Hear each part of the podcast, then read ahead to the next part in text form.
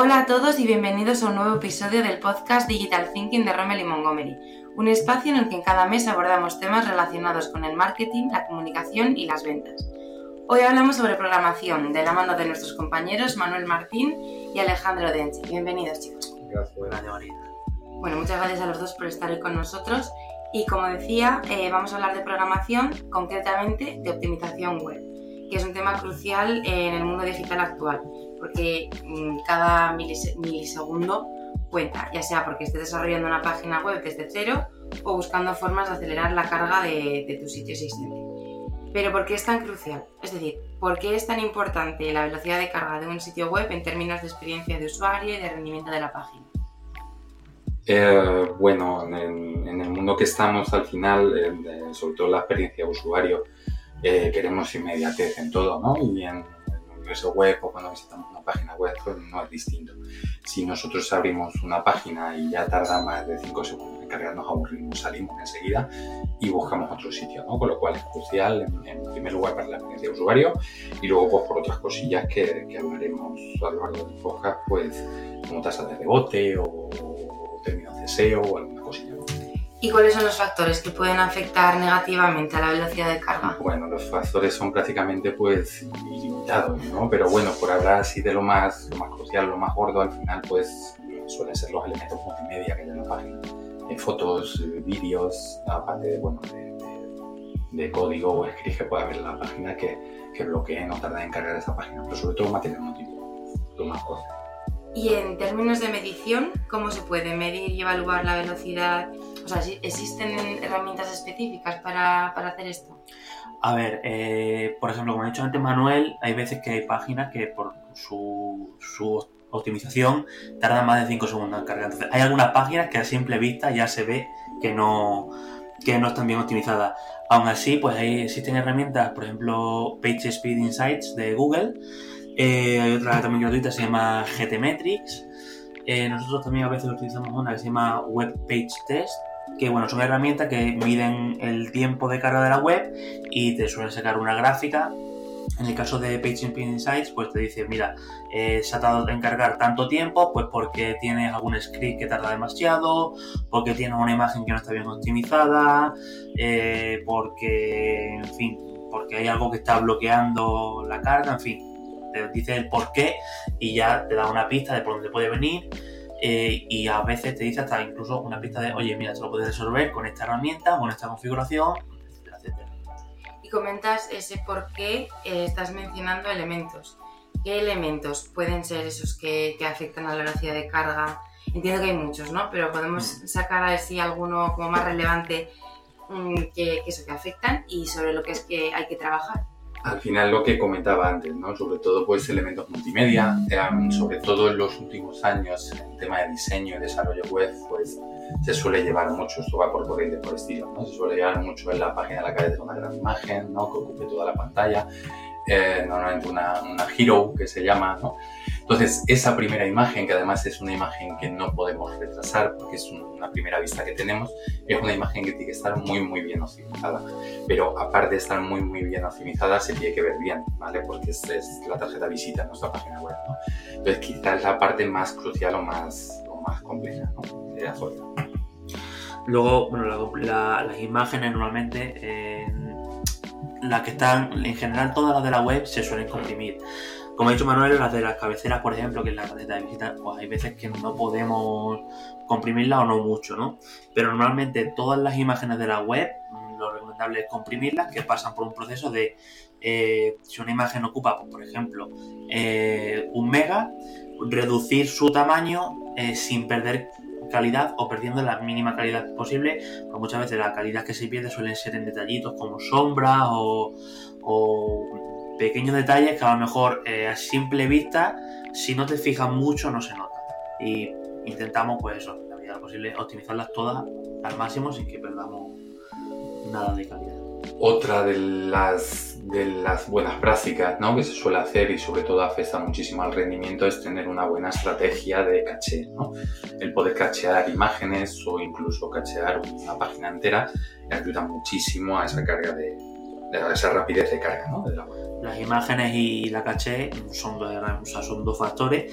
Hay un factor tercero muy importante que es el cómo está hecho la página. Es decir, eh, tú puedes tener a lo mejor súper optimizado eh, las imágenes, una caché buenísima, pero luego si lo que es el código fuente de la página, pues a lo mejor tarda, eh, porque te digo, un segundo en hacer una consulta a una base de datos, pues te va a tardar mucho, por mucha caché que tú tengas, por muchas imágenes que esté optimizada, va a tardar y, y no puedes hacer nada. O sea, lo que vas a hacer es optimizar todo lo que todo lo que se pueda, incluido el código. Es decir, todo lo que se pueda retrasar del código se retrasa, todo lo que no se pueda retrasar, pues lo he dicho, consultas a base de datos, pues intentar optimizarlas, pues oye, eh, si necesito mostrar un dato, voy a buscar en la base de datos solo el dato que quiero, no me voy a traer 5.000 registros, si solo quiero uno.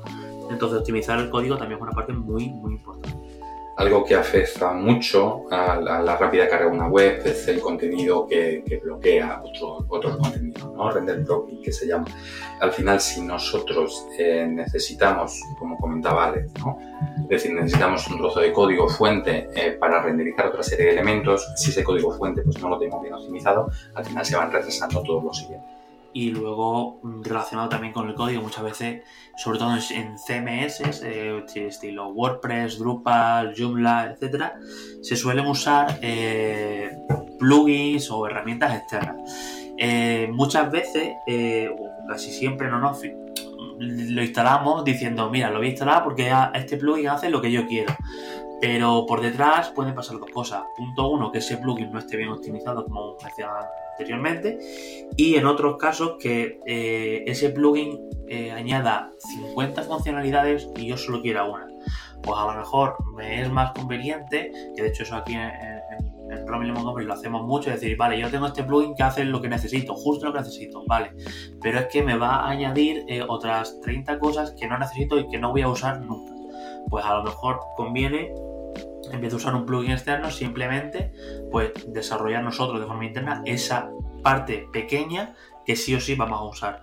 Y el principal problema de los plugins es ese, pues te meten mucha, mucho código que no acabas usando, que no, no, no puedes estar seguro de que está optimizado porque en fin, lo ha hecho alguien en, su casa y, a lo mejor no ha pasado las pruebas que debería o, o, en fin, simplemente no, no ha sido pensado para una web con un tráfico grande, digamos. ¿no? Y luego también me interesa saber, llevándomelo un poco más al, al terreno de, del marketing, de las diferentes áreas de marketing que trabajamos también en, en Montgomery, y hacen uso de la página web pues, como herramienta para, de comunicación ¿Cómo afecta esta velocidad a, diferentes aspectos, como pueden ser el SEO o la tasa de conversión o, las ventas? Bueno, en mundo SEO y posicionamiento, lógicamente Google es quien manda ¿no? y quien dice las reglas. Si hay dos cosas que no le gustan a Google son páginas lentas y una alta tasa de rebote. ¿no? Como comentamos al principio, si un usuario entra en una página y tarda 5 segundos, se va a ir, con lo cual la página o la tasa de rebote, perdón, aumenta mucho. Todo eso penaliza mucho en el posicionamiento y lógicamente afectaría mucho, ¿vale?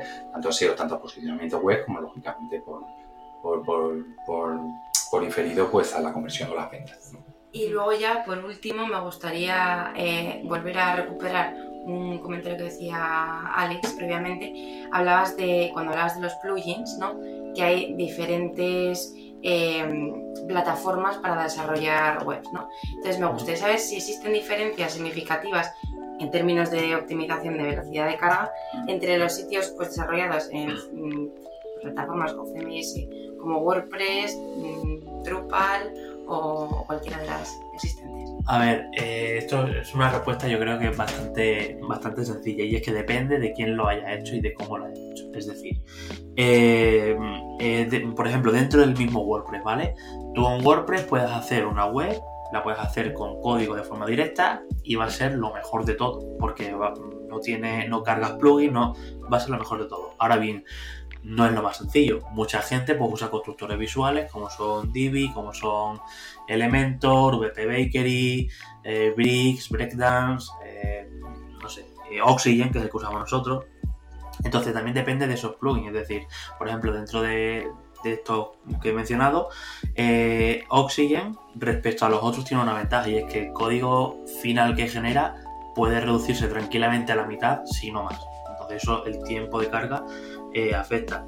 Luego, respecto, comparando WordPress con otros CMS como Drupal o, Joomla, bueno, pues eso ya depende de, las extensiones que se le hayan instalado, de si están configuradas y de si en fin, de si está bien preparado para estar optimizado, que en muchos casos no suele ser así.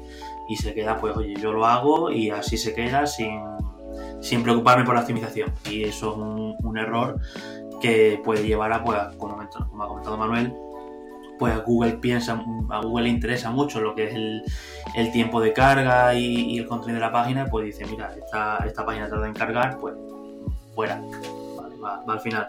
Entonces, entre CMS no hay mucha diferencia de base, ahora bien, ya depende de lo que cada desarrollador haga. Pues muy interesante. Eh, la verdad que nos ha quedado todo, a mí personalmente me ha quedado todo muy claro y más aún teniendo en cuenta que, yo es verdad que no, no piloto mucho de, desarrollo y vosotros sois expertos. Así que nada, Manuel, Alex, eh, muchísimas gracias por vuestro tiempo y a nuestros oyentes, gracias por escucharnos y os esperamos en el próximo episodio. Gracias. Gracias, María.